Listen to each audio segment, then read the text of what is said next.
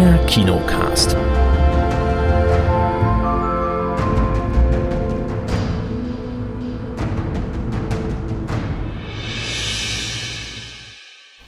Hallo und willkommen zum neuen Kinocast. Wer ist denn da? Hier ist die Kate. Hallo Kate. Und wer noch? Hier ist nicht der Erik. Hallo Chris. Wir begrüßen euch alle zur neuen Ausgabe. In Stuttgart hat es geschneit. Wahrscheinlich bei euch auch überall in Deutschland, schätze ich mal. Denn wir kriegen es ja meistens immer als Letzter ab, wenn es mal schneit. Alles weiß draußen. Bei euch auch? Ja, ne? Ja, Ja, richtig ätzend. bitterlich kalt.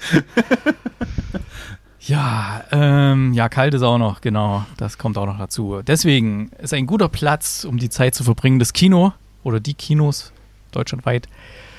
Und man kann da ein paar Filme gucken. Wir hatten zum Beispiel in der Sneak Preview den Film Babylon, Rausch der Ekstase, deutscher Zusatztitel, der ja bei den Golden Globes ein bisschen was gewonnen hat, hinter seinen Erwartungen zurückgeblieben ist und in Amerika ja, ein bisschen auch hinter seinen Erwartungen an der Kinokasse zurückgeblieben ist. Mal gucken, wie er uns gefallen hat.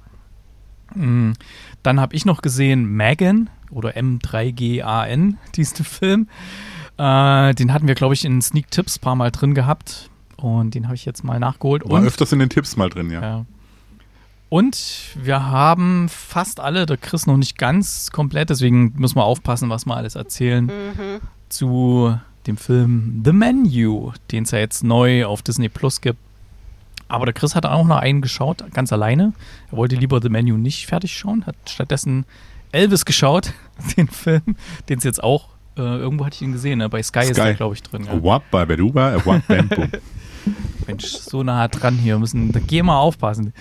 Äh, okay, dann haben wir ein paar News. Eine Serie ist auch dabei, nämlich The Last of Us. Das war ja quasi das Highlight, auf das viele gewartet haben. Mal sehen, ob es die Erwartungen erfüllt hat. Und mal gucken, was uns noch so einfällt.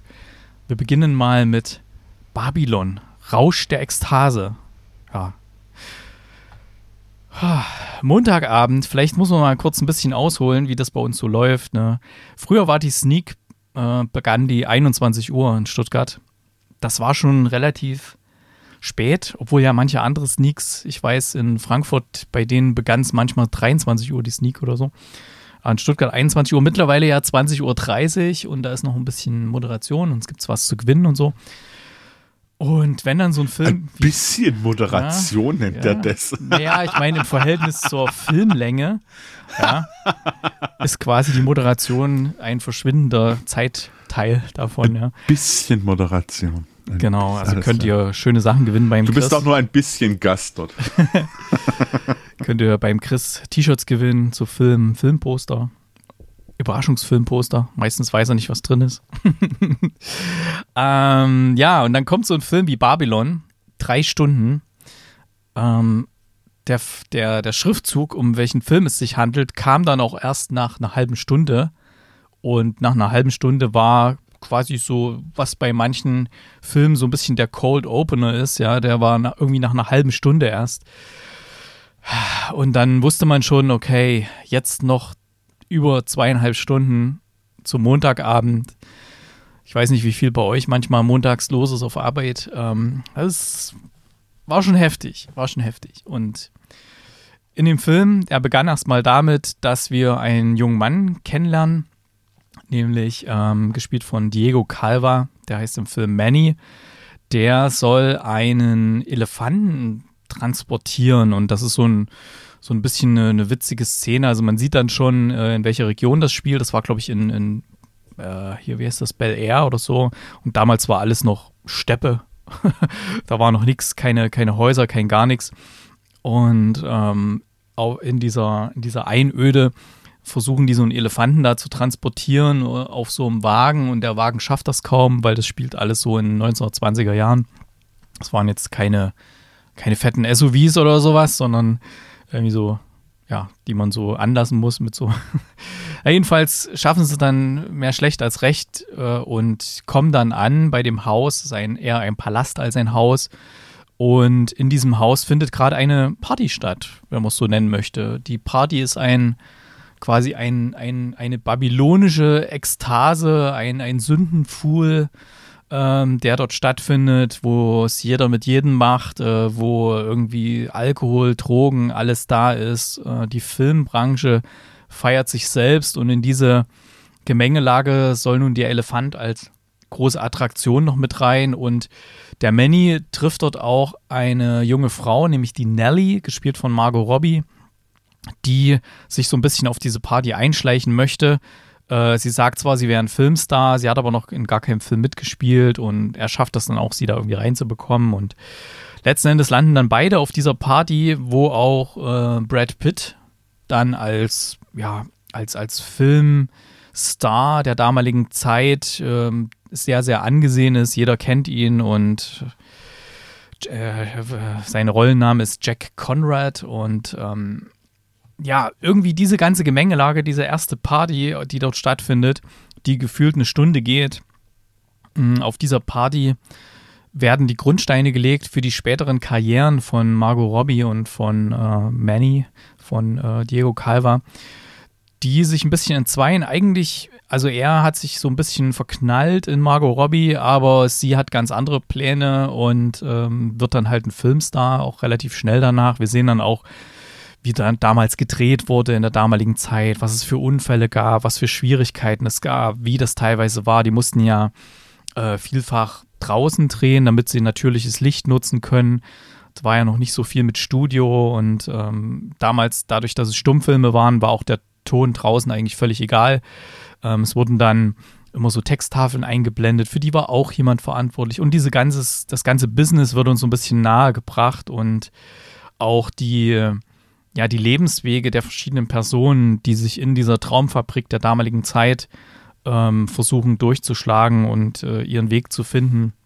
Das betrachten wir halt in diesem Film. Die, die ganze Zeit damals war halt, also die Wirtschaftskrise, die waren vorbei, der Erste Weltkrieg war lange vorbei. Ähm, die Leute hatten wieder Geld, die sind ins Kino gegangen, die wollten Unterhaltung sehen, deswegen hat das Kino geboomt ohne Ende. Und dieser Boom hat sich eben daraus niedergeschlagen, dass eben quasi mit einer babylonischen Verschwendung, deswegen heißt es ja auch so, ähm, diese, diese Partys gefeiert wurden, Geld ausgegeben wurde für Filmstars, für Drehs, da wurde keine Kosten und Mühen gescheut und dann diese ganzen Veränderungen, die dann mit sich kamen mit der Einführung des Tonfilms, was hat das bedeutet für die, für die Stummfilmstars und welche Verwicklungen gab es, welche Intrigen und das betrachtet alles so dieser Film. Äh, der betrachtet sehr viel, umschließt eine weite Zeitspanne und deswegen dauert er halt auch drei Stunden ja, ähm, beginnt und endet quasi fast mit einer Riesenparty. Und ähm, ist so ein bisschen, also nach ein paar Tage nach diesem Film oder selbst dann, wo ich abends zu Hause war oder so, ich wusste noch nicht so recht, was ich von dem Film halten sollte. Ich weiß nicht, Chris, wie, wie ging es dir da? Weil das war so eine Überfrachtung an Eindrücken. Äh, wie, wie, du sagst, das war eine ziemliche Überfrachtung an, an ganz arg vielen Themen und das ist so das, was ich so ein bisschen arg schade fand an dem Film, weil äh, also ich muss anders anfangen. Margot Robbie hat mich in dem Film einfach nur genervt. ich Echt? Nicht, ich fand ja. gerade, sie hat ihre beste Rolle gespielt. Okay, ich, ich fand, mich hat sie einfach okay. nur genervt. Ich fand Brad Pitt fand ich mega cool. Äh, ich fand ähm, den Manny ganz cool, also richtig cool. Ich habe seinen Namen vergessen, wie er heißt, der Schauspieler, du hast gesagt. Diego ähm, Calva. Genau, Diego Calva. Fand, fand, fand ich super cool. Ähm, es war, es war ganz arg vieles, was, was einfach auch gestimmt hat von, von ganz kleinen Rollen. Ich darf an Olivia Wilde erinnern, ganz am Anfang auch noch, die aber nur so zwei, drei Minuten überhaupt zu sehen ist. Äh, quasi nichts für diesen Film. ja, quasi kom komplett irrelevant, aber einfach äh, cool besetzt. Einfach so, ja komm, wir schmeißen dich auch noch mit rein. Äh, Toby Maguire fand ich unfassbar cool. völlig abgedreht und es war so vieles völlig abgedreht und der Film war so vollgepackt und äh, das ist das große Manko von dem Film, weil von den Schauspielern her absolut top besetzt, die Story eigentlich auch ganz cool mit diesem ähm, Übergang vom Tonfilm äh, oder äh, in den Tonfilm rein, vom Stummfilm raus und was dann so verschiedene Akteure einfach machen. Und auch da, ich habe echt überlegt, so okay, ja, wir haben äh, den großen männlichen Hauptdarsteller, wir haben dann einen Musiker, dem man Kohle machen konnte und äh, natürlich dann noch eine Frau, die halt auch dann diesen, diesen Sprung wagt oder wagen möchte oder ganz auch vieles einfach, was, was damit drin steckt und äh, ich, einfach, einfach richtig, richtig vollgepackt, dann noch die Geschichte von Manny nebenher und das ist so ein bisschen auch das Problem von dem Film, dass der einfach zu vollgepackt ist. Äh, und weil man mit tausend von Eindrücken rausgeht. Nur, ich habe auch überlegt, so, was würde ich streichen? Und da fällt es mir echt ein bisschen schwer. Klar könnte man bei jedem der Hauptcharaktere ein bisschen was zusammenstreichen, denke ich. Ein bisschen was kompakter fassen. Aber ich glaube einfach, dass das da äh, so viel Material auch dabei war und so viel Material drin ist, dass sie gesagt haben, oh nee, das wäre echt schade, wenn das fehlt und oh, das wäre auch schade, wenn das fehlt und ah, ah, ah, ah, ah. Äh, also unglaublich, was, was da alles drin steckt und ich will nicht sagen, das rechtfertigt dann auch seine Länge, äh, nur es erklärt vielleicht auch die Länge und mir kam es trotz allem nicht wirklich vor wie drei Stunden. Und das muss man hm. auch erstmal schaffen. Oh, mir kam es auch so vor. ja, wirklich? Hast, hattest ja, du das Gefühl, okay, jetzt geht er echt ewig? Oder hattest du einfach dieses Gefühl, dass du in den Szenen komplett irgendwie mit integriert warst? So ging es mir nämlich teilweise. Ach, ja. Ich habe manchmal halt auf die Uhr geguckt, das war vielleicht der Fehler. Ich hätte mich ein bisschen, ich habe dann geguckt, was jetzt noch zweieinhalb Stunden, was jetzt noch eine Stunde und so, was. Oh. Ähm, und ich war echt ein bisschen platt an dem Montagabend und ich wüsste schon, was man rausnehmen könnte. Also es ist halt, ich habe es ja damit verglichen, wir haben hier einfach äh, den Director's Cut gesehen. Also das Studio hat offensichtlich äh, Damien Chazelle hier völlig freie Hand gelassen über den finalen Schnitt. Und ähm, seine vorhergehenden Werke, wenn ich da nur dran denke an Whiplash, was wirklich on point war, wirklich ganz knallhart inszeniert und top. Ähm, La La Land war auch extrem fesselnd und ja, trotz dass ich keine Musicals mag, war ich begeistert von dem Film oder bin ich begeistert von dem Film. Aber hier Babylon einfach, ähm, hier hätte es wirklich einen Studio-Cut gebraucht, der einfach mal nur zwei Stunden geht statt drei Stunden. Und das, ich wage die zu behaupten, es hätte dem Film keinen Abbruch getan. Ja, es, es hätte funktioniert und dieser drei Stunden Cut, den hätte man später mal auf Blu-ray veröffentlichen können für die absoluten Fans von dem Werk. Aber es waren einfach so viele Szenen, die einfach viel zu lang gingen, die man schon ein bisschen mehr besser hätte inszenieren können. Was mir gut gefallen hat, waren so alles, was mit Musik zu tun hatte, weil das hat Damien Chazelle sehr, sehr gut drauf, dass wirklich, da wird teilweise in, wenn jetzt zum Beispiel einer Schlagzeug spielt und hat so den Beat, dieses Duck, Duck, Duck, und da wird quasi im Takt des Schlagzeuges äh, von, von einer Szene zur anderen geschnitten, so zack, zack, zack, dann siehst du einzelne Bilder und so. Das oh, das ist wahnsinnig gut gemacht, fast so wie ein Musikvideo. Aber sehr, sehr opulent, sehr, sehr aufgeblasen, der ganze Film. Und ein bisschen zu sehr, ja, wir machen jetzt mal was in Richtung Oscars, wir machen was über Hollywood und schwelgen da mal so richtig und gucken dann mal. Und wir schreiben den, den Figuren, auch jeder Figur, die da mitmacht, jeder Hauptfigur, schreiben wir wirklich ihre, sag mal, Oscar-Szene die dann halt meistens so eingeblendet wird, wenn die Oscar-Nominierung oder wenn, wenn die vorgelesen werden, die die nominiert sind. Da wird auch immer so ein kurzer Clip eingeblendet. Ja, da hatte jede Figur, sei es nun Brad Pitt, sei es Margot Robbie, sei es, äh, weiß nicht, da waren ja viele andere noch dabei. Jeder hatte so eine, so eine Szene gehabt und es war mir ein bisschen zu sehr auf Krampf auf Richtung Oscar gebügelt, das Ding auch. Echt? Hm. Auf, auf Krampf? Ja. Echt? Da waren Oha, manche Szenen okay. drin, die fühlten sich doch echt so an, so, ey, komm, lass uns mal jetzt hier noch das mit reinnehmen, mit dem Musiker und so weiter und dies noch das. Okay. Hm. Okay, ich, ich fand es einfach nur einen absoluten epischen Film, ähm, der einfach eine, eine doch dann coole Geschichte irgendwie erzählt hat mit eben diesem Übergang. Auf jeden Fall. Und wie die einzelnen Charaktere das ver ver verknausert haben und wie man aus diesem bisherigen aus diesem, ich habe alles und oh, die Welt dreht sich quasi um mich und ich bin ja so ein Star, äh, wie das alles so in 0, nichts mit einem, Achtung, mit einem Fingerschnipsen zusammenbrechen kann und in Staub zerfallen kann. Ja. Die Referenz war gut. Komm, komm, ja, die, Referenz war gut. Die war gut. Aber so disruptive Dinge, die gibt es ja heutzutage dann auch. Ne? Sei es nun irgendwie die Erfindung von irgendwelchen Elektrofahrzeugen, die eine ganze Automobilbranche, die es seit 100 Jahren gibt, äh, in Bedrängnis bringt und sowas, ja.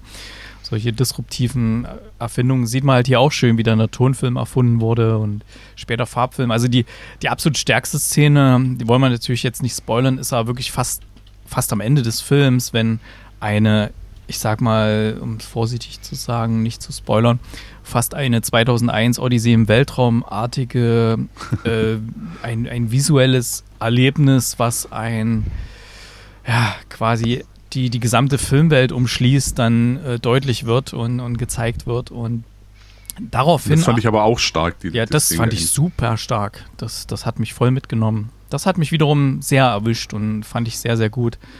Und darauf arbeitet ja der Film hin. Wenn ich, wenn ich denke, dass das der Climax ist und dass das die Aussage ist, die sehr stark ist, äh, dann hätte es manche Szenen vorher eben nicht gebraucht. Und äh, manche, es heißt ja auch immer für Regisseure, kill your darlings, das sagt man immer. Also eigentlich muss ein Regisseur sagen, diese Szene, die ihm eigentlich besonders am Herzen liegt, die muss eigentlich raus. Ja, weil das sind meistens die, die eigentlich nicht den Film so richtig weiterbringen. Und hier waren einige Darlings drin gewesen, die locker hätten gekillt werden können, hier für den, für den Studio Cut. Ähm, ja.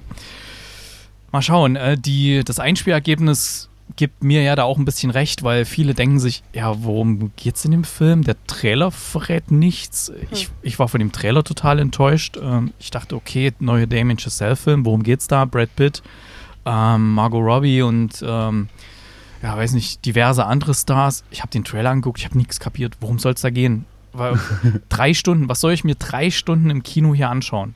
Ja, wenn ich, wenn ich Avatar, das geht auch irgendwie drei Stunden, you get what you pay for, oder? Weißt du, was dich erwartet? Hier Babylon, weißt du es nicht. Warum, warum sollst du das Ticket lösen? Drei Stunden deiner Lebenszeit für was, wo dir der Trailer überhaupt nichts sagt? Hm. Ja, aber manchmal ist es ja auch so, dass der Trailer schon viel zu viel verrät.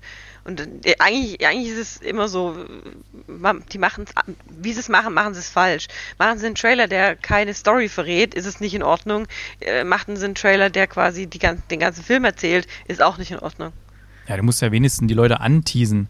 Du musst ja wenigstens sagen, warum An sollst du drei Stunden dir das angucken? Wegen der Besetzung. Na, ich weiß nicht. Doch, doch.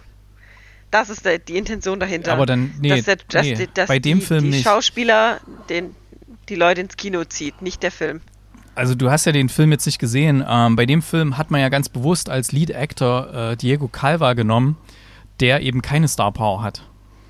Hm. Ist ja nicht wie La La Land, wo man gesagt hat, man nimmt hier Emma Stone, die übrigens hier im Gespräch war für, äh, für den Film als Hauptdarstellerin anstatt Margot Robbie. Ja. Ähm, man nimmt eben hier äh, Ryan Gosling und äh, Emma Stone, ja, hat Star Power. Hier hat man ganz bewusst als Hauptfigur Diego Calva genommen, einen mehr oder weniger Unbekannten, damit eben die Leute da nichts reinprojizieren. Hm. Also die Star Power, okay, Brad Pitt ist mit dabei und ähm, hier Dings, ähm, Spider-Man hier.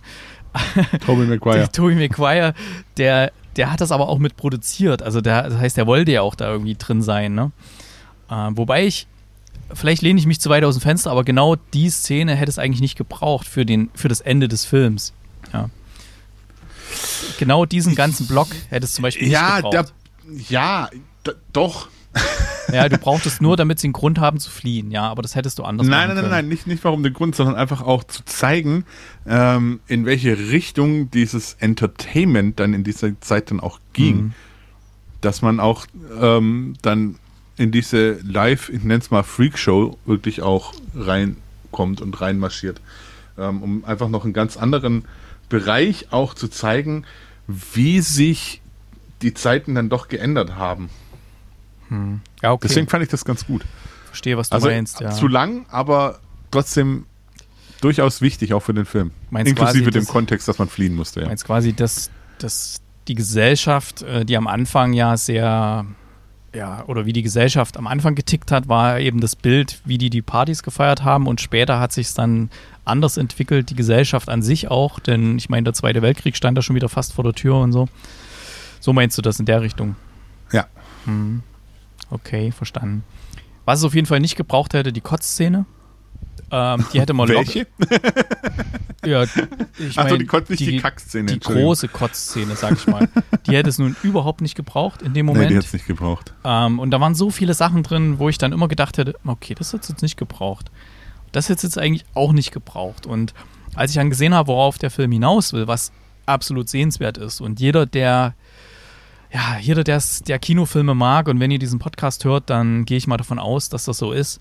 Ähm, das sollte oder sollte sich das schon mal angucken. Ob es jetzt da unbedingt einen Kinobesuch braucht mit drei Stunden, äh, ist fraglich, aber ist halt auch fraglich, ob das zu Hause genauso wirkt, wenn nebenbei das Handy biebst und so und man guckt dann halt weg, weil man muss in dem Moment, wenn das Ende geschieht von diesem Film, sollte man eigentlich die volle Aufmerksamkeit auf die Leinwand äh, legen, finde ich jetzt, weil der, der sehr stark ist, der, das Ende und auch sehr aussagekräftig und schlägt dann halt auch den Bogen von dem, was auf der Leinwand geschieht, von dem, was wir alles gesehen haben.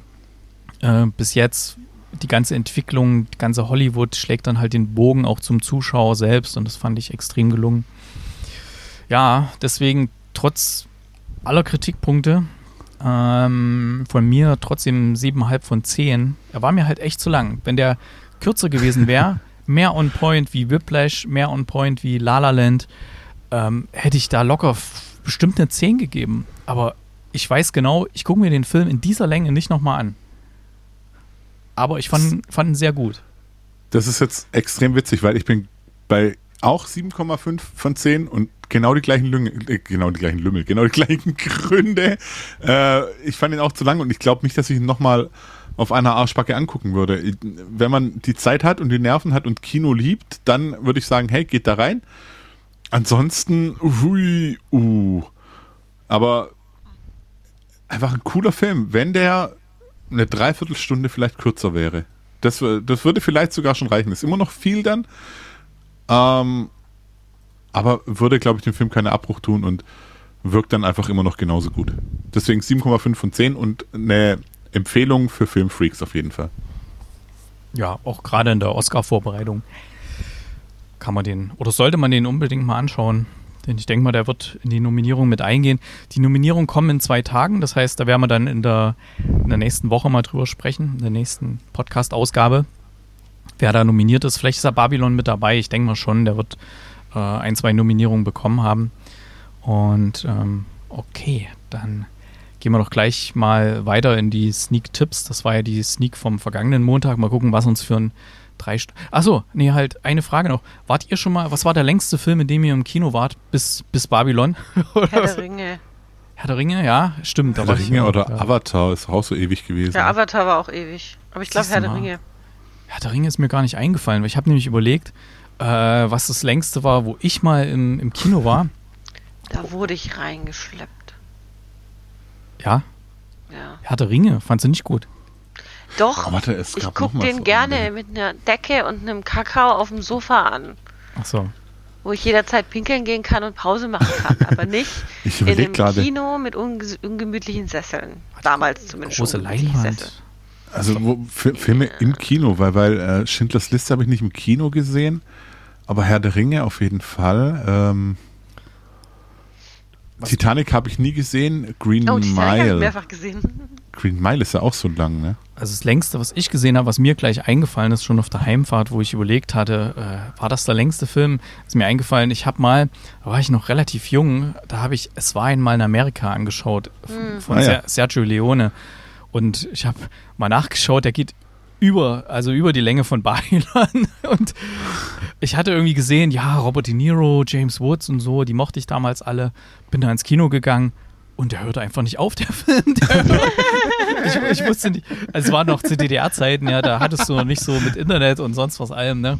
Und konntest da gucken, wie lange der geht oder irgendwas. Es gab so ein Programmheft, aber da waren eher mal so Bilder drin und kurze Beschreibungen, ne? Und ich bin da rein, der hörte nicht auf. Der hörte einfach nicht auf, der Film. Wo glaube glaub ich, ich habe noch einen anderen, ähm, der lief 2010 auch in der Sneak. Äh, Tournee. War der so lang? Den oh, bei dem bin ich rausgegangen. Nein, aber der ging einfach gefühlt ewig. Hm. der war nicht lang, aber der kam, der ging gefühlt hm. aber, der ging eine Stunde 51. ja, okay. Also für alle, die auch zum Thema Babylon noch, noch nicht jetzt genug gehört haben, ich werde auch eine schriftliche Filmkritik bei uns auf Kinocast äh, veröffentlichen, wo ich da ein bisschen was dazu schreibe. Da könnt ihr gerne auch drunter kommentieren, wenn ihr den Film gesehen habt oder noch sehen möchtet oder Fragen habt oder irgendwas. Ne? Lest das. Ja. Noch, Klickt das. genau. Lest das. Das ist keine Übung. Lasst ein Like da. Ähm, so, dann gucken wir doch mal, was morgen anläuft, äh, was da die Sneak Preview ist. Wie lautet der Tipp? Die Sneak morgen läuft unter dem Tipp geballte Kompetenz. Und es sind Tipps eingegangen. Einmal von äh, einer jungen Dame, die tippt auf The Plane.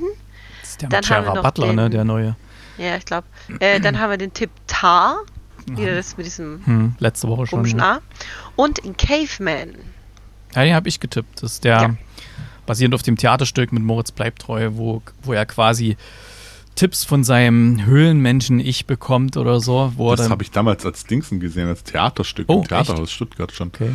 Und das ist es gut? Ich habe nur den Trailer gesehen, fand ihn sehr witzig. Ich fand es damals ganz lustig. Ähm, es spielt halt komplett mit diesen äh, typisch Mann, typisch Frau. Also könnt auch Mario Bart hinstellen. Und ja, mal schauen. Geballte Kompetenz. Kennst du? Kennst du? Geballte Kompetenz könnte ja deswegen sein, weil die dann halt zu zweit sind quasi im, im Gedanken, ne? Und so. Ja, ja Könnte sein. Wäre ganz lustig. Ich glaube, als Sneak geht der ideal. So. Okay, ich war ja noch mal ähm, im Kino und habe mir mal Megan angeschaut, also M, M3 Garn, wie es so schön heißt. M3 Garn. Ja, M3 Garn. Wenn man das sucht, äh, M3 Garn. Ähm, es geht um, jetzt muss ich mal kurz gucken, wie die Darsteller hießen. Äh, Alison Williams äh, ist eine, ja, wie soll man sagen, eine, eine, eine Forscherin, die arbeitet in so einer Firma, die stellen solche ich sag mal so, künstliche Intelligenz, Spielzeuge her, sowas wie Furby, wer das kennt, ja. Ähm, also die dann halt so ein bisschen reagieren können und so.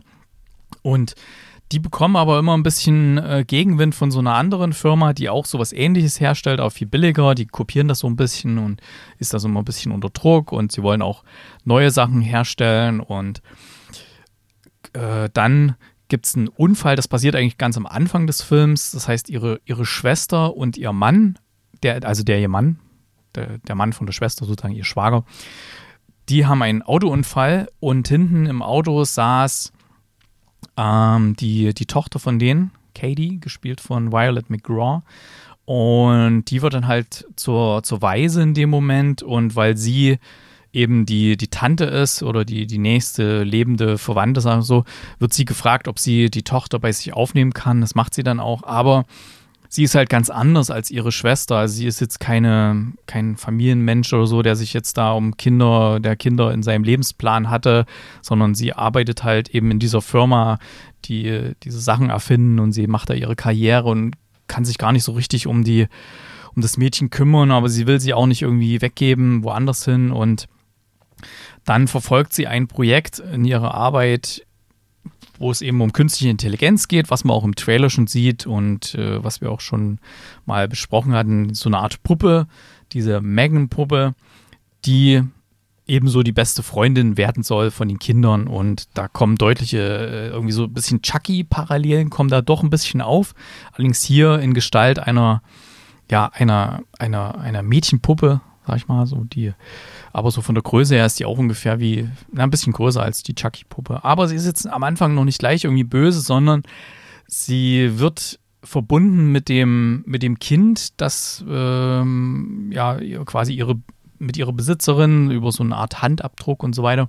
Und dann tut sie halt alles dafür, dass das Kind, dass es dem gut geht. Und wie es halt einem Kind so manchmal geht, gibt es halt auch, ähm, ja, Reibereien in der, in der Schule oder mit anderen Kindern, so irgendwelche Fälle. Und da wird halt diese, diese Puppe, diese Megan über Beschützer oder die, da werden die Beschützerinstinkte geweckt, die dann halt auch in, sich in Gewalt äußern und äh, sie müssen dann gegen diese Puppe dann irgendwie vorgehen. Am Anfang weiß es noch keiner, warum da plötzlich so um die herum so Unfälle passieren, mit welchen, die der, die dem kleinen Mädchen was antun wollten oder die böse mitgespielt haben und ja, ähm, war jetzt nicht die Neuerfindung, also war schon einiges drin, aber ich fand ganz cool, auch das Ende fand ich, fand ich eigentlich ganz cool.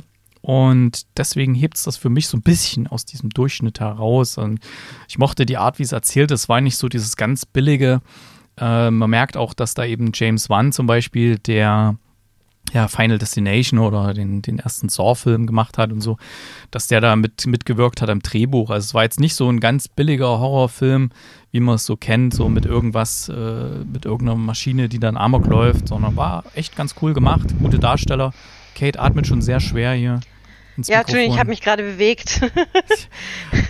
Ich dachte, du wolltest was sagen zu Megan. Ich wollte gerade final zu meiner Punktewertung kommen. Ich gebe mal, nein, nee, das ist, wenn ich jetzt das gebe, ne? ich gebe mal sechs Punkte, sonst liegt das zu nah dran an Babylon. So gut war es auch nicht. Ich gebe mal sechs Punkte für Megan. Kann man sich angucken, ist ein nettes Horrorfilmchen oder Grusel, Hightech-Gruselfilmchen. Okay. Hightech-Grusel. Naja, ich überlege die ganze Zeit, ob mich der Film interessieren würde, aber ich finde, dass die also ich habe den Trailer mehrfach gesehen, weil ich mir echt überlege, ob ich den gucken möchte, wenn er dann im Heimkino kommt. Ähm, aber irgendwie, weiß ich nicht, erinnert mich das zu sehr an Chucky. Nee, ist nicht so die Richtung. Hatte, hatte ich auch erst gedacht, aber ja, wo das jetzt in den amerikanischen Kinocharts ist ja jetzt seit Wochen, ist, ich gucke gerade rein, ist immer noch Platz 2 und liefert okay. ordentliches Einspielergebnis ab. Da habe ich mir gedacht, okay, da kann er ja nicht so schlecht sein und deswegen mhm. wollte ich den auch mal sehen. Und mhm. wie gesagt, ich finde ihn ganz, ganz okay, kann man durchaus gucken. Ähm, ist echt cool gemacht und mhm. ja. Megan von mir, sechs Punkte. Ähm, okay, wir schauen mal, apropos Kinocharts, ich habe gerade die US-Kinocharts schon mal ein bisschen angedeutet. Wir gucken mal rein, was so in den Kinocharts drin ist und was eventuell Neues startet hier. Kinocharts und Neustarts. Kinocharts. Platz 5. Der Räuber Hotzenplotz. Sehe schon, wir machen nicht die Top 10. Äh, Platz 4, Oscars Kleid. Äh, Platz 3, Operation Fortune. Da war übrigens meine, meine Tochter mit ihrem Freund gestern drin. Also hatte ich empfohlen gehabt, die waren total begeistert. Also echt empfehlenswert. Ja. Definitiv. Dann haben wir auf Platz 2 der gestiefelte Kater, der letzte Wunsch. Oh, was ist der genau gemacht hier? Genau wie im Film. ist auch ein schöner Film. Äh, Platz 1 immer noch Avatar 2. The Way, Avatar. The Way of Water. Das heißt, wenn ihr nicht den anderen 3-Stunden-Film gucken wollt, könnt ihr den gucken. Und was startet denn jetzt alles neu? Wo habe ich denn meinen Tab? Hier. Am 26.01. Ich kann anfangen. Ich habe den Fang Tab nämlich offen. Es startet nämlich die drei Fragezeichen. Erbe des Drachen. Neuester Fall des berühmten Detektivtrios, in dem die drei Nachwuchsdetektive in Transsilvanien Rätsel rund um einen lange vermissten Jungen, eine mysteriöse Bruderschaft und einen rätselhaften Untoten Toten lösen müssen. Mhm. Habt ihr da schon mal den, den Trailer gesehen? Ja. Ja. findest, findest du nicht gut? Ich, ich, bin, ich bin einfach, ich bin Freund von drei Fragezeichen. Ich ja, die drei Fragezeichen. quasi. Aber ich, ich, ich bin halt Fan der Hörspiele und egal wie oft man hier irgendwie einen Film macht, und es ist jetzt nicht das erste Mal, dass man einen Film macht, ähm, es ist halt nie, es sind nie die Schauspieler, wie ich sie erwarte, es ist nie die Geschichte, wie ich sie gern hätte, und es ist, es wird nie meinen Erwartungen ähm, gerecht. Ähm, an, an eine gute Filmproduktion der drei Fragezeichen, weil es halt auf Kind ausgelegt ist. Ja. Deswegen ja. kam auch der Trailer vor dem äh, gestiefelten Katerfilm und ich fand ihn gut, den Trailer. Ja, der Trailer ist okay, aber das ist halt, ähm, ich bin halt eine Erwachsene und als Erwachsene ja. ähm, interessiert mich der Film nicht, weil er als Kind als für Kinder ausgelegt ist. Wo, wobei man auch dazu sagen muss, bei den drei Fragezeichen, ich das immer weniger höre, weil je älter ich werde, desto mehr äh, zweifle ich so das eine oder andere in diesen, in diesen, in dieser in den Geschichten an. Ähm, Was? Der Teppich kann fliegen? Nee, die brechen ständig irgendwo ein. Ach so. Oh, die tja. brechen irgendwo ein. Kriminalität lügen, verharmlost, lügen, ja. Die Polizei an und lauter ja. so Sachen. Und denke ich mir so, na, das so eine gute Message ist. Aber dies kriegst du halt erst mit, wenn du erwachsen bist. Da, ähm, da habe ich letztens auch äh, beim ja. Methodisch Inkorrekt hier mit äh, Rainy Remford und ähm, Nicolas Wörl, äh, die hatten, glaube ich, auch mal irgendwo so das Thema, ähm, was so alles bei den drei Fragezeichen, gerade so in den früheren Folgen, die sind ja jetzt, uh, also mit Political Correctness darfst du da nicht yeah, mehr reinhören, wenn da irgendwelche quasi ich sag's jetzt mal so, wie die es gesagt haben, also ich zitiere nur, ja, wenn da irgendwelche Zigeuner einfach sofort das Messer gezogen haben und solche Geschichten ne, und solch, also wurde direkt so, ähm, also ist auch natürlich im Wandel der Zeit. Aber ich glaube, der, der Film wird ganz nett und ich tippe mal mindestens Platz 3 der Kinocharts nächste Woche. Ähm, dann startet auch noch Caveman, über den haben wir gerade kurz gesprochen. Caveman, ja, Entschuldigung, war kurz abgelenkt. Äh, The Sun startet Drama mit Hugh Jackman als zweifacher Vater, der mit dem Wiederauftauchen seines Teenie-Sohns zu tun hat. Mhm. Close startet auch noch ein Drama, einfühlsames Porträt zweier bester Freunde, die sich mit Beginn der Pubertät voneinander zu entfremden beginnen. Ja, super. Äh, Billy Eilish Live at Concert, Live at U2 ist startet. BTS Yet to Come noch Musikfilm. Tau Tau, der kleine Panda-Bär. Oh. Ah, Animationsfilm aus dem später die TV-Serie Tau Tau, Tiergeschichten aus aller Welt hervorging. Oh, das ist schön. Aus dem später? Also ist es quasi von, ist es ein alter Film oder was? Das ist eine Origin-Story, oder? Ach so, das kann natürlich sein. Cool. Meine Wiedergeburt als Schleim in einer anderen Welt, der Film Feuerrote Bande. Ein Ani Animations- und Zeichentrickfilm, ich nehme an aus Japan oder so, viel mehr steht hier nicht. Dann startet Mandrake oder Man Mandrake. Eine Bewährungshelferin soll eine verurteilte Serienmörderin nach langer Haft rehabilitieren und stößt dabei auf ein düsteres Geheimnis. Atmosphärischer britischer Gruselhorror. Das war's, glaube ich, für Kate. Oh ja. Yeah. Return to Seoul. Drama, in dem eine Seoul, Seoul. Seoul. Seoul. Seoul. In dem eine 25-jährige in Frankreich aufgewachsene Frau nach Südkorea zurückkehrt, um ihre leiblichen Eltern zu finden. Wie war das? Ich habe heute die ersten Worte meines, meines Sohnes gehört. Wo warst du die letzten 14 Jahre? Ähm, es startet auch Till, Kampf um die Wahrheit, berührendes Drama über die wahre Geschichte einer Mutter, welche nach dem rassistischen Lynchmord an ihrem Sohn im Mississippi der 1950er Jahre durch ihre mutige Suche nach der Wahrheit zu einem Symbol im Kampf für Gerechtigkeit wird. Uh, geht um, so offensichtlich nicht um Till Schweiger.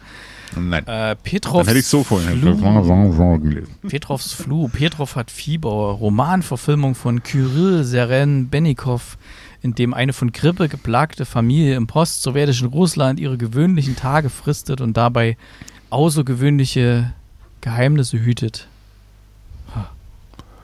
Zieht okay. mich nicht ins Kino.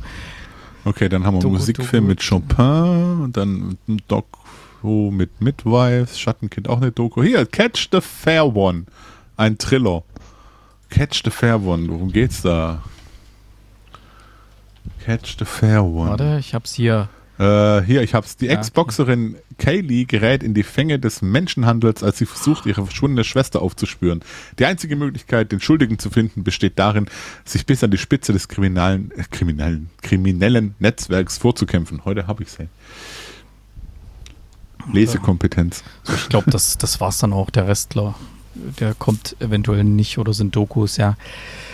Okay, ich schau mal ganz kurz. Ist in den USA irgendwas drin in Kinocharts? Da ist 2, 4 auf Platz 5 ist dieser Plane, der getippt ist für die Sneak hier. Und Platz 7 ist The, The Whale, der ja jetzt auch ähm, Golden Globe gewonnen hat. Okay, was haben wir noch? Ähm, ja, Top 10 im Streaming. Weltweit Jung unterstrich I Film weltweit, Platz 1 bei Netflix. Schon mal gehört? Jung, Jung unterstrich E. okay. Jangi. Nee. Jang, Jangi, bestimmt irgendwas Asiatisches oder so. okay, dann machen wir doch mal weiter im Heimkino, wo wir ja ein bisschen was geschaut haben. Heimkino. The Menu. The Menu haben wir geschaut. Kate, möchtest du Jetzt mal muss vorstellen? ich weghören, kann das sein? Sehr gerne. Nee, noch nicht, oder? Hast du schon wir, wir versuchen es sehr spoilerfrei zu machen. The Menu ist ein äh, neuer Film, der eine ganze Zeit im Kino lief. Ich weiß nicht, ob er immer noch im Kino läuft und jetzt auf äh, Disney Plus verfügbar ist. Äh, die drei, sagen wir mal, bekanntesten Hauptrollen spielen Ralph Fiennes, Annie Taylor-Joy und Nicholas Holt, alles bekannte äh, Größen.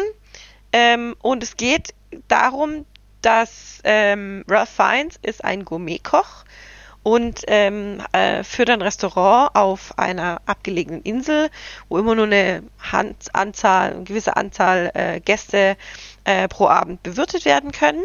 Und ähm, für ihr seine illustren Gäste hat er diesmal ein, sagen wir mal, so sehr besonderes Menü vorbereitet. Ein Mehrgänge, mehrfach Mehrgänge-Menü, ich glaube fünf, sechs Gänge sind es. Und ähm, dieser Abend soll für, für seine Gäste etwas ganz Besonderes werden. Ähm, unter anderem äh, ist bei den Gästen ein, äh, sagen wir mal, ähm, Food Expert dabei, also der, der meint, sich extrem gut auszukennen und äh, Gourmet-Essen äh, liebt. Der wird gespielt von Nicholas Holt. Es ist eine Food-Kritikerin dabei, die das ähm, äh, eben äh, auf Zeitungen schreibt und auch ähm, damit ganze Restaurants zum Fall bringen kann durch ihre Kritiken. Ähm, wir haben einen abgehalfterten Schauspieler und seine Assistentin und ähm, ein ähm, älteres Ehepaar, ähm, reiches Ehepaar, was sich auch für was Besseres hält, sagen wir es mal so. Und ein äh, drei Geschäftsmänner, junge Geschäftsmänner, die wohl auch so aus dem Sektor Geld kommen. Weiß nicht, was die machen. I don't know. Die haben ein ähm, Startup oder sowas, wo sie ein bisschen sowas. Schmuh machen da mit Geld und so. Die auf hm. jeden Fall auch ähm, Neureiche, für, so. Ja, genau. Sie sich auch für was sehr Besonderes halten und äh, gerne ihre Kontakte ausspielen. So wegen wissen sie eigentlich, wer wir sind, für wen wir arbeiten, mit wem wir arbeiten. So, so können sie nicht mit mir reden, so in dem Stil sind die. Also alle sehr besonders und äh, die werden eben ähm, zu diesem Dinner eingeladen, beziehungsweise kaufen sich ein Ticket für dieses Dinner. Und im Laufe der einzelnen Gänge wird klar, dass ähm, dieser Abend anders verlaufen wird, als sie sich gedacht haben, um es mal so zu sagen. Äh, Ralph Fiennes, also als Chefkoch, wird auch ein bisschen aus dem Konzept gebracht, denn Anna Tyler Joy war eigentlich gar nicht vorgesehen, dass sie dabei ist diesen, an diesem Abend. Sie wurde quasi äh, einfach mitgenommen von Nicholas Holt, der eigentlich mit jemandem anderem sich angemeldet hatte. Ähm, und äh, das bringt jetzt sein ganzes Konzept ein bisschen durcheinander, denn er hat äh, genaue Pläne für seine Gäste, sagen wir es mal so. Für jeden Einzelnen. Für jeden Einzelnen, ganz genau. Und mhm. ähm, da ist sie natürlich nicht mit eingerechnet gewesen. Und ähm, ja, deswegen muss er ein bisschen improvisieren. Und das, äh, ja, ich weiß jetzt nicht, in welchem Genre sich dieser Film bewegt. Es steht dabei Komödie, Horror, Thriller. Horror würde ich es jetzt nicht betiteln, aber durchaus ein Thriller. Ähm, und äh, ja, ich, um spoilerfrei zu bleiben, können wir nicht mehr verraten. Ja, das ist auch ganz gut ähm, so. Ich habe ich hab eine kurze Frage. Was ist daran jetzt äh, Komödie?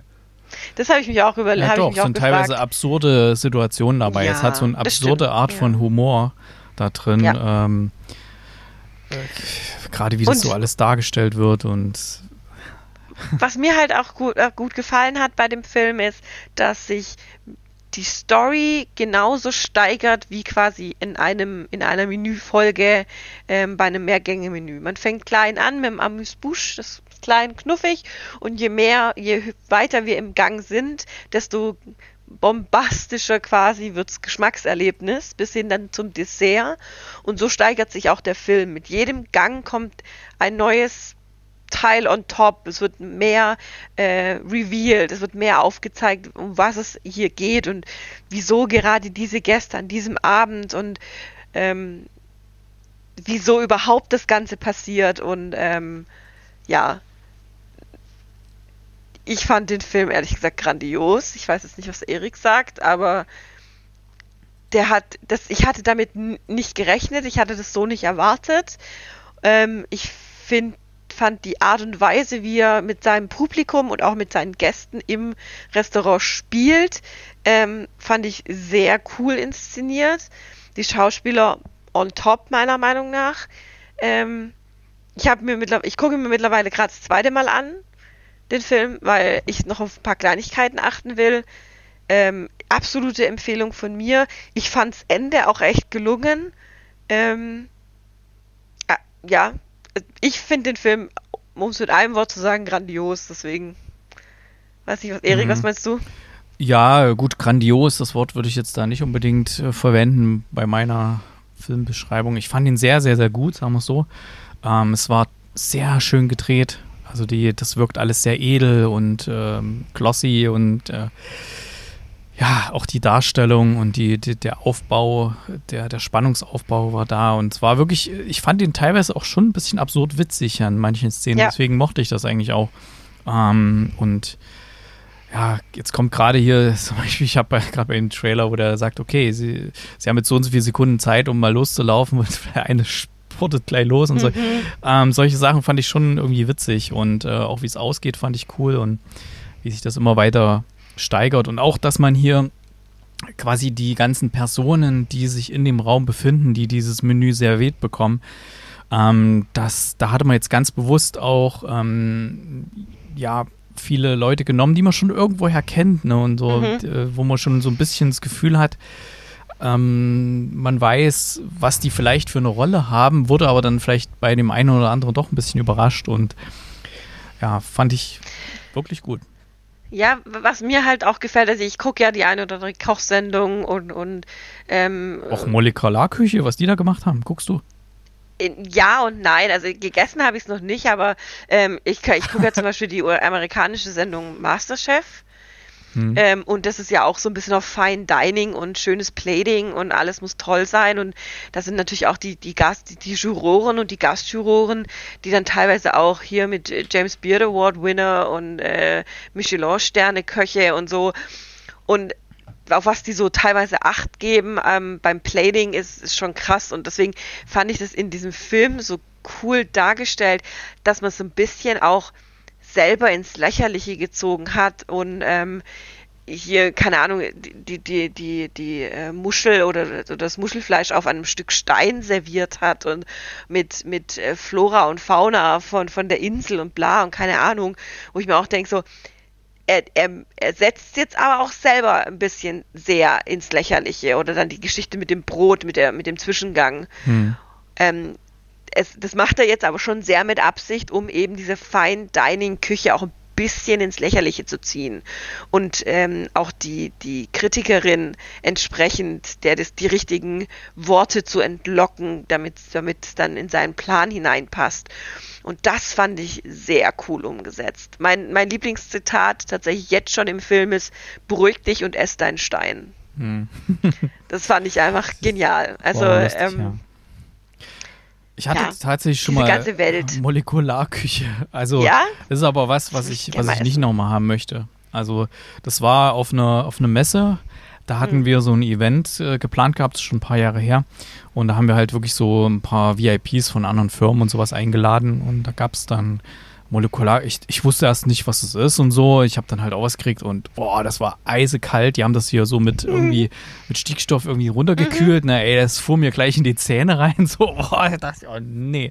Also ähm, kommt ja dann in dem Film auch mal so, wo die dann sagt, so, ich hätte gern mal lieber was Richtiges, ne? Und äh, genauso ja. ging es mir da auch. Also ich, ich habe überhaupt nichts daran gefunden, an dem, was man. Das hast du ja oft, wenn irgendwelche in irgendwelchen Filmen Leute so in, in so Gourmet-Tempel gehen und dann rauskommen und sagen, du kannst mir sagen, was du willst. Schaum ist kein Essen und solche Sachen, ja. Also aber ich, wir haben halt auch schon Mehrgänge, sehr gute Mehrgänge-Menüs gegessen, zum Beispiel von Harald Wohlfahrt, ähm, die jetzt nicht auf Molekularküche angewiesen sind oder auf irgendwelche Schäume, sondern auf richtig gut hm. gekochte Küche.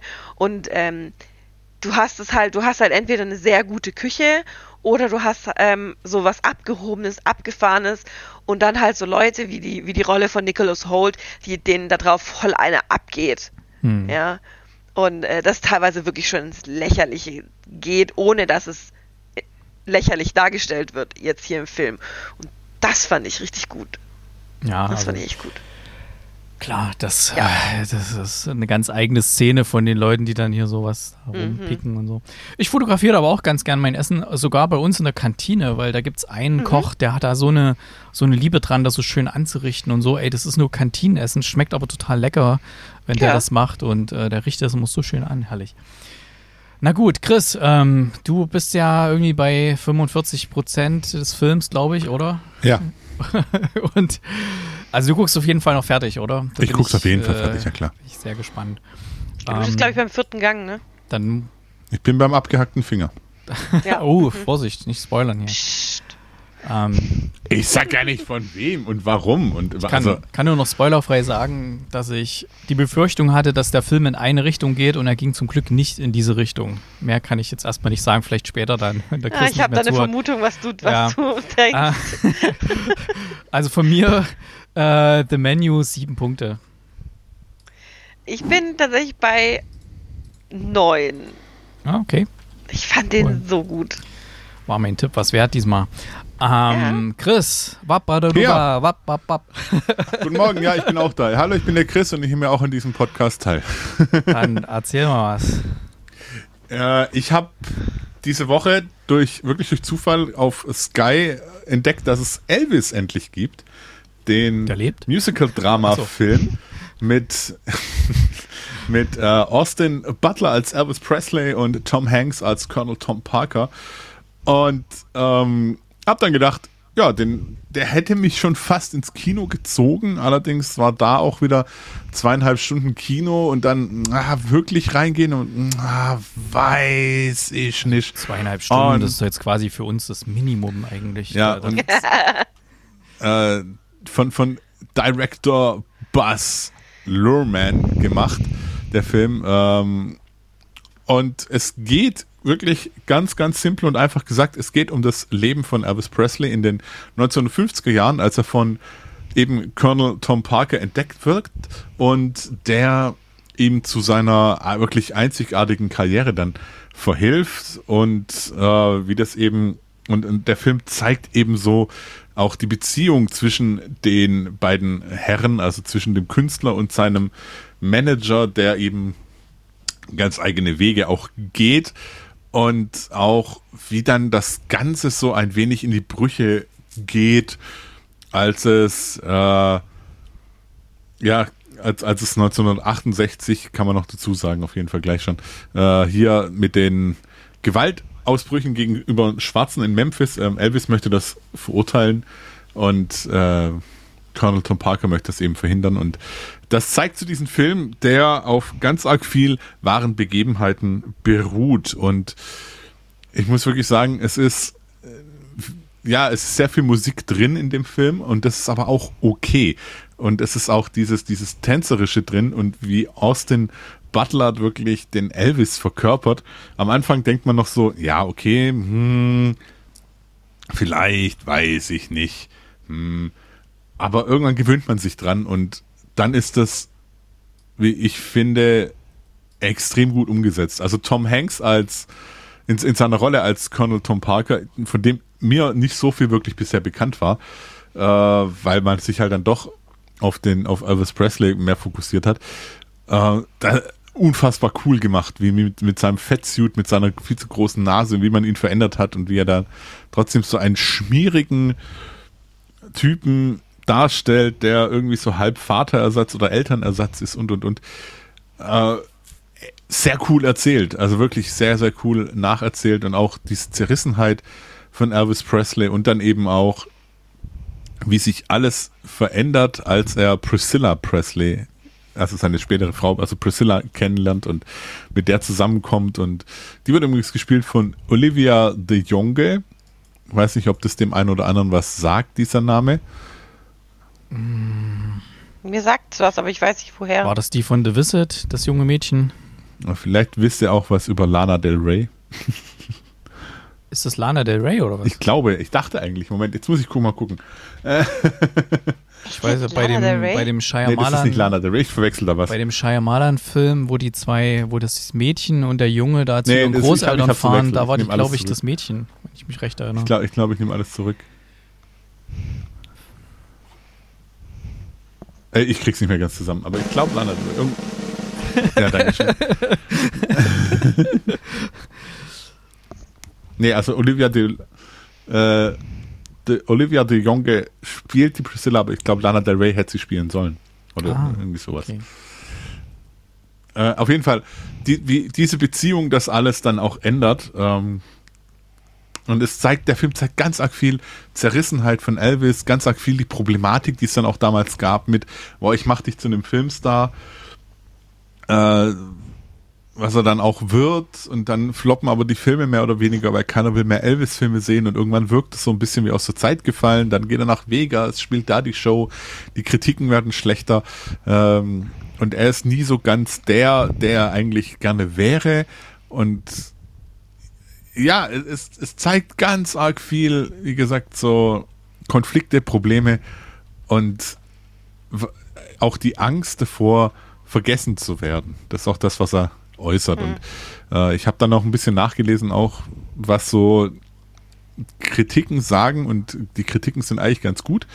Und ich glaube, die beste Kritik kam von Priscilla Presley direkt und von Lisa Marie Presley, von der Tochter, die gemeint haben, ey, richtig gut eingefangen, wie, wie, wie der Vater das macht, oder wie, wie der Vater, wie, wie die, der Vater das macht, wie, wie Elvis das macht, wie Austin Butler das, das umsetzt, mhm. wie äh, Buzz Lerman den Film in Szene setzt und dies, diese Liebe zu Elvis oder dies, auch zu der Musik, dass sie klar hervorgeht. Und das merkt man dem Film an.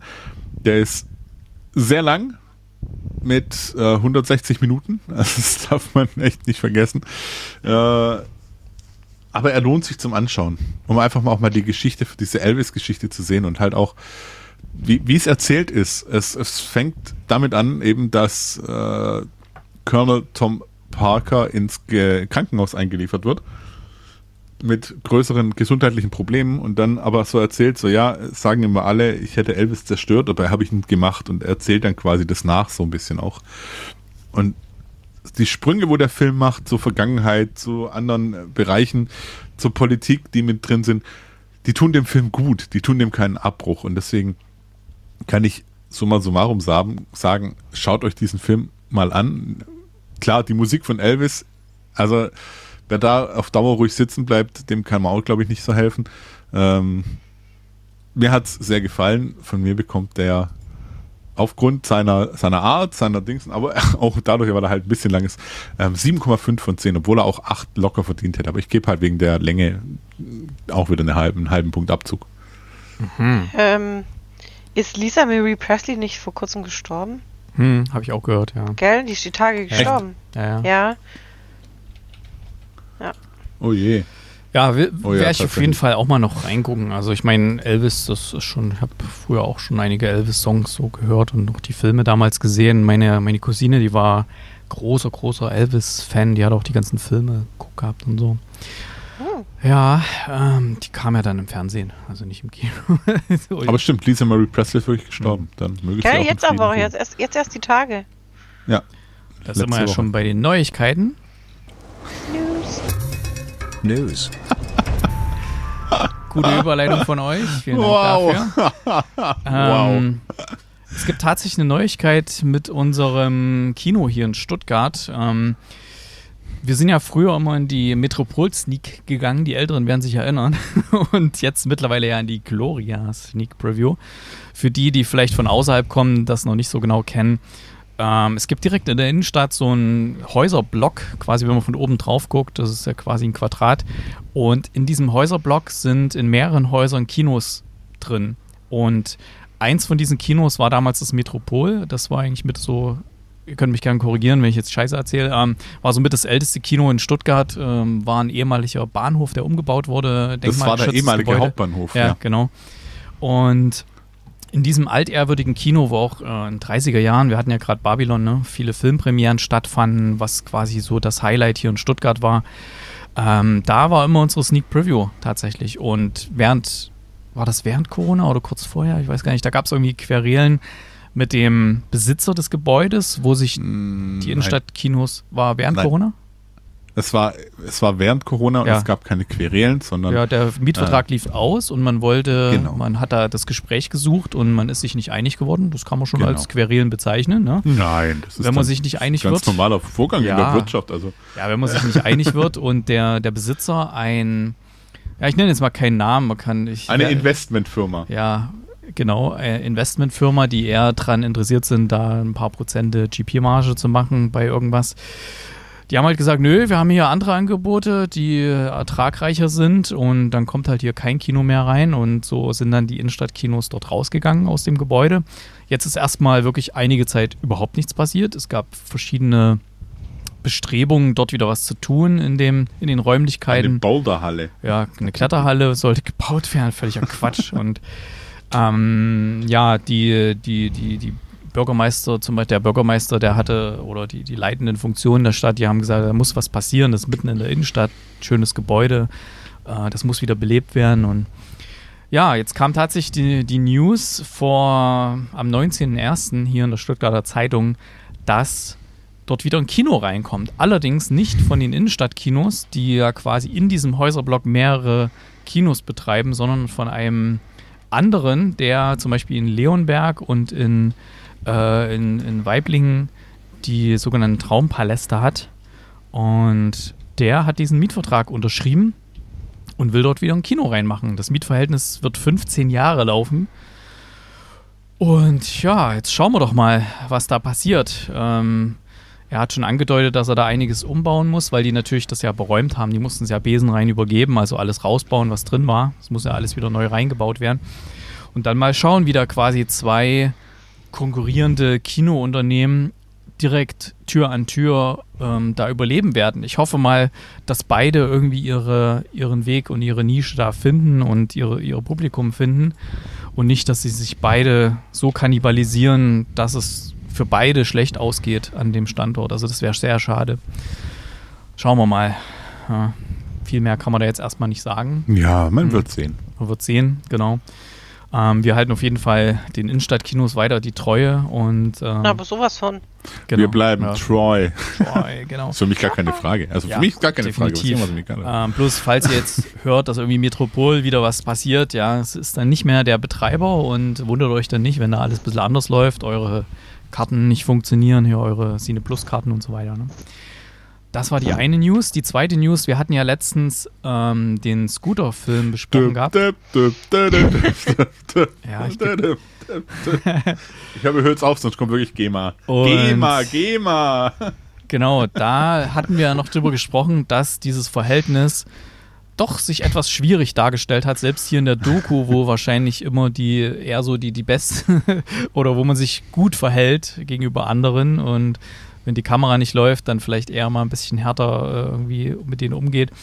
Und jetzt habe ich tatsächlich, bin ich da in so ein Loch reingefallen, so ein Internetloch, habe mich da mal ein bisschen reingelesen, was so in den letzten Monaten da passiert ist in der Band. Und ähm, tatsächlich beide Mitstreiter von Scooter der eine, den er übelst angegangen hat in der, in der Doku, dass er nichts machen würde und seit 15 Jahren da nur so mit dabei ist und sich da in seinem Glanz sonnt, ja, der hat als erstes die Band verlassen und. Nach 16 Jahren oder 17 äh, Jahren.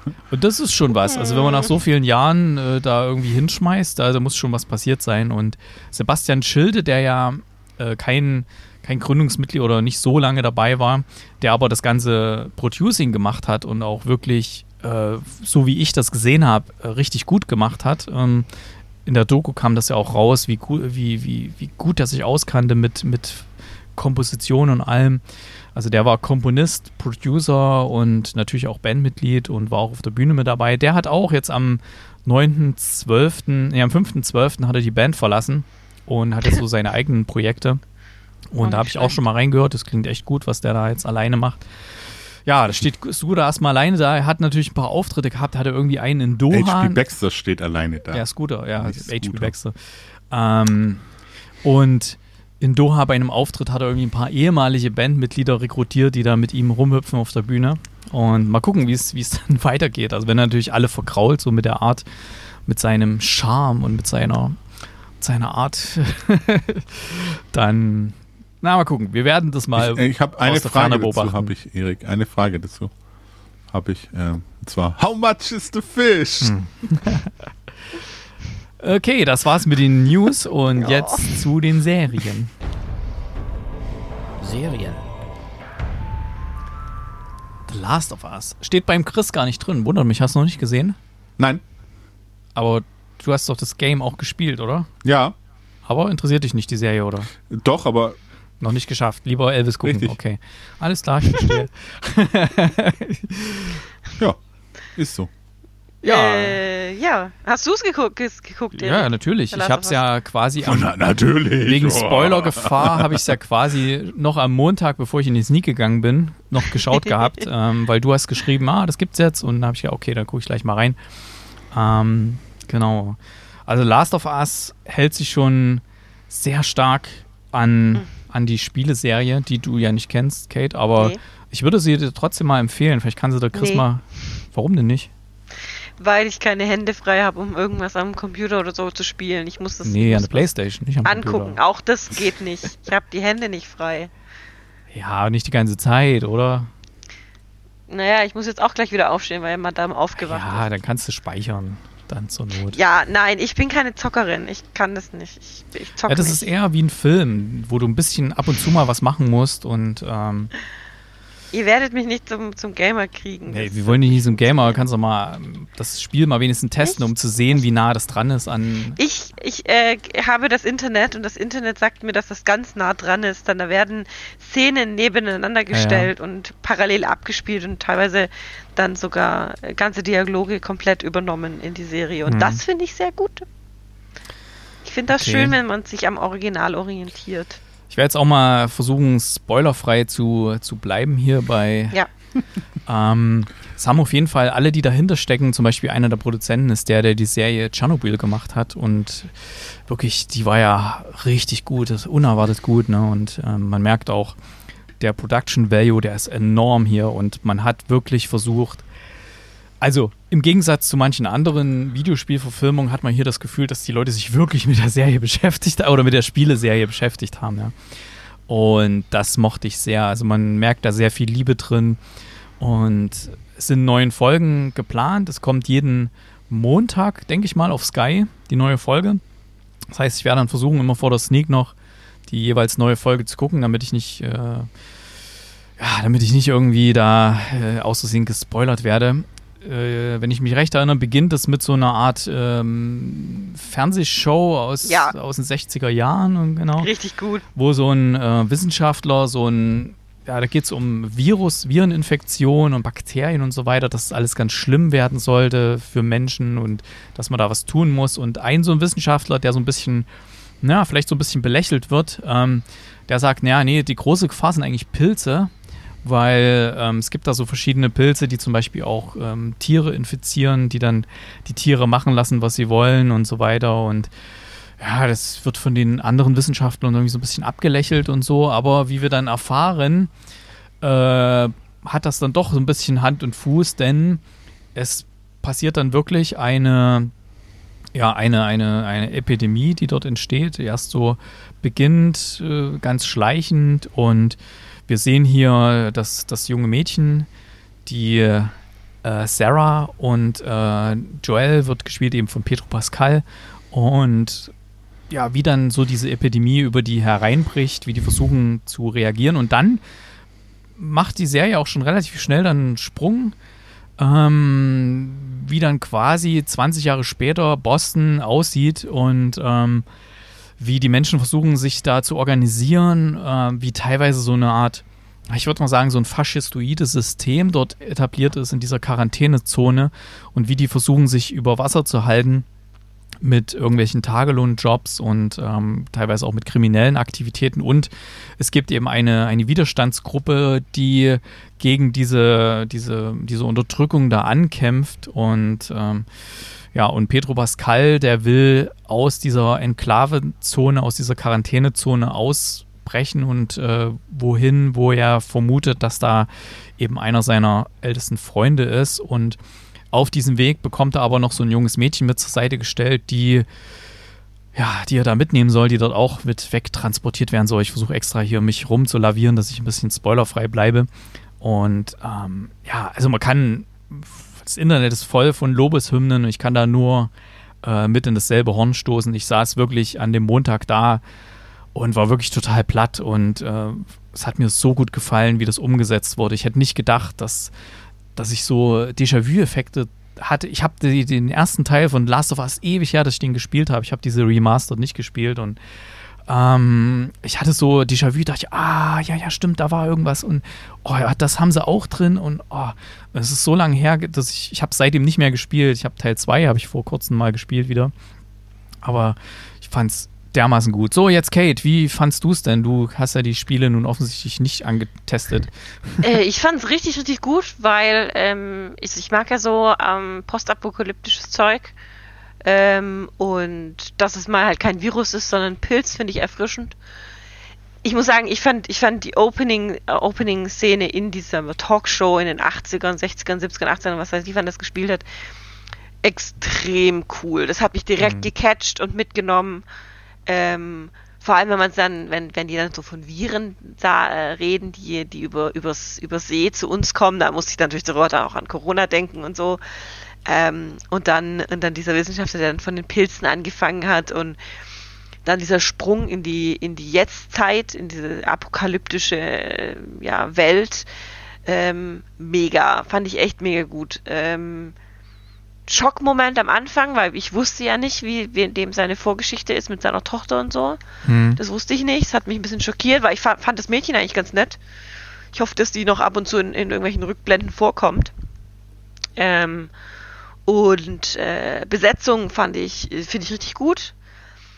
Von dem Mädchen, was er da jetzt da zu, an der Seite hat, die, die, die ja irgendwo hingebracht werden muss. Ich machte die in Game of Thrones. Ich weiß nicht, ich bin noch nicht ganz warm mit ihr geworden jetzt in der, in der Serie, wobei es jetzt die Opening-Folge mit anderthalb Stunden gewesen ist. Jetzt nicht so, das ist. Vielleicht kommt es noch in den nächsten Folgen, dass ich die netter finde und besser finde und cooler finde. Momentan finde ich sie einfach nur rotzgörig und weiß ich nicht. Die passt aber so gut auf die Figur im Spiel. Ja, ja, wie gesagt, ich kenne den Spiel nicht. Deswegen, ich hoffe, ich werde noch warm mit ihr. Ähm, was mir allerdings, wie gesagt, gefallen hat, ist, dass ich im Internet jetzt auf, auf diese Szenen stoße, wo Spielszene und Serienszene gegeneinander gestellt werden und die halt mhm. halt identisch sind oder fast identisch sind. Sowas finde ich immer echt gut. Ähm, und äh, dem seine Freundin, die Blonde, ähm, finde ich auch super besetzt. Die, ich ich kenne die noch aus Fringe und auf, aus mhm. Mindhunter. Ähm, fand ich sehr erfrischend, sie mal in so einer, sagen wir mal, dreckigen Rolle zu sehen, weil sonst ist sie immer so die edle Schicke oder die knallharte Agentin gewesen. Und jetzt ist so ein bisschen dreckig, schmuddelig, aber trotzdem knallhart. Das fand ich cool. Ähm, ja, ich bin gespannt, wie es weitergeht. Morgen weitergucken, würde ich mal sagen. Das ist auch so schön, wie das so ganz subtil äh, in dieser, das, äh, ich glaube, das war in 2000 und so, die, die ersten Szenen, wie das so ganz subtil da ähm, seinen Lauf nimmt, diese Infektion, mhm. ja, wie die so ja. nach und nach dann erst so in das Leben sich reinschleichen, ja. Ja, ich würde dir trotzdem empfehlen, ähm, lass dir vom Chris das mal reinhauen, das Spiel. Nimm einfach mal einen Controller in der Hand. Das ist nämlich extrem cinematografisch. Das sieht so filmisch aus, das Ganze. Und es ist kein hartes Actionspiel, wo du ständig, oh, hier mit hohem Blutdruck, sondern du spielst halt wirklich die Geschichte nach, musst halt ab und zu mal, ja, drücken sie jetzt X, drücken sie jetzt Kreis, drücken jetzt dies, äh, das steht ja dann alles da, äh, wenn du irgendwas machen sollst. Ähm, es gibt da natürlich mal ein paar Szenen, musst irgendwo lang kriechen, mal schleichen oder so, aber ja. Chris, du hast hm. bestimmt die, den ersten Teil noch irgendwo, schätze ich mal, oder? Na sicher. Und, ja, siehst du. Lass das mal rein und guck mal, guck mal rein. Apropos hm. Empfehlung. Du hast in die Chemie des Todes reingeguckt, richtig? Ah ja, habe ich, hab ich reingeguckt. Ist echt sehr, ja. sehr, sehr gut. Hast du die zweiten, zweite Folge schon gesehen? Ähm, nee, da gab es nur die erste, wo ich geguckt habe. Ja, ähm, kommt immer donnerstags eine neue Folge. Ja, ja. Die zweite ist jetzt auch schon da. Aber irgendwie, ich glaube Mittwoch oder so hatte ich es rein. Ähm, ja, Nach, fand ich echt gut. Nachdem Und, ich die zweite mh. Folge jetzt gesehen habe, ist mir auch klar, wie die zwei Bücher in sechs Episoden packen. Okay. Ja, ich es ist sehr nicht, rasant erzählt. Noch nicht geguckt, aber, aber, auch sehr gut. Ja, ich habe es auch mit ja, vorgeschlagen bei Fortsetzung folgt, dass wir das mal mit dran nehmen. Sehr gut. Ja, ja, Ding Dong. Und wir haben ja bei Fortsetzung ja. folgt in der nächsten Episode besprechen wir unter anderem Morning Show, den hatte ich noch nicht gesehen, oh, ja. weil ich den, ich habe das immer verwechselt. Ich dachte, es wäre The, The Newsroom, Newsroom, ja. Und wo ich dann gesehen habe. Newsroom ist auch cool. Ja, ich weiß. Ähm, die, das, hatte ich aber gesehen gehabt und dann habe ich immer gesehen Morning Show, dachte ich, ah, nee, habe ich ja schon gesehen. Und deswegen habe ich da nicht reingeguckt. Ne? Ähm, ja, passiert. Und das Morning ist richtig ist gut. Cool. Ich, ich ja. binge das gerade durch, ist richtig gut. Die zweite ja. Staffel, wo dann auch so Corona zuschlägt und ist ganz anders, als ich erwartet hatte. Ich dachte, es ist eine Komödie, aber das ist ja wirklich richtig. Äh, Hatte ich das nicht sogar Drama. schon mal hier vorgestellt? Ja. Kann, kann sein, ja. ja. Hm. Ist so, kann nicht sein, ist so. Ist so. Okay, so. Nice, nice. Ähm, ja, Games kann ich dir empfehlen. Last of Us The mal antest antesten, ja. ähm, gesagt, test es einfach mal an. Das ist ganz cool. Und jetzt auf zu den Musiktipps. halt. Das nicht. Falsche Taste. So, jetzt.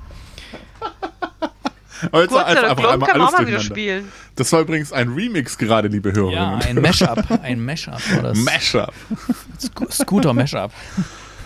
So, Kate, was ist dein Musiktipp, den du auf die Kinocast Songs Playlist auf Spotify packst?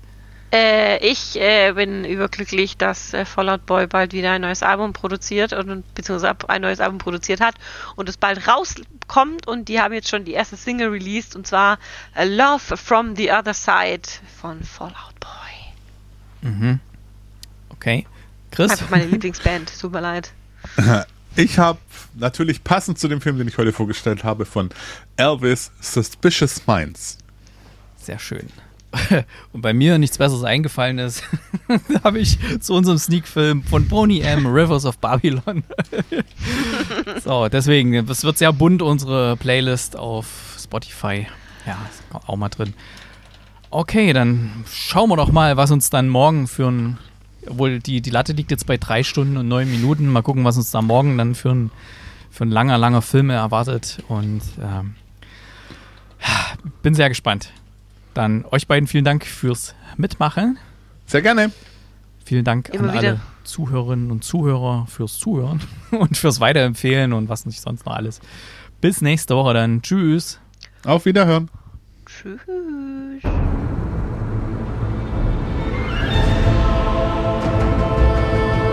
Der Kinocast.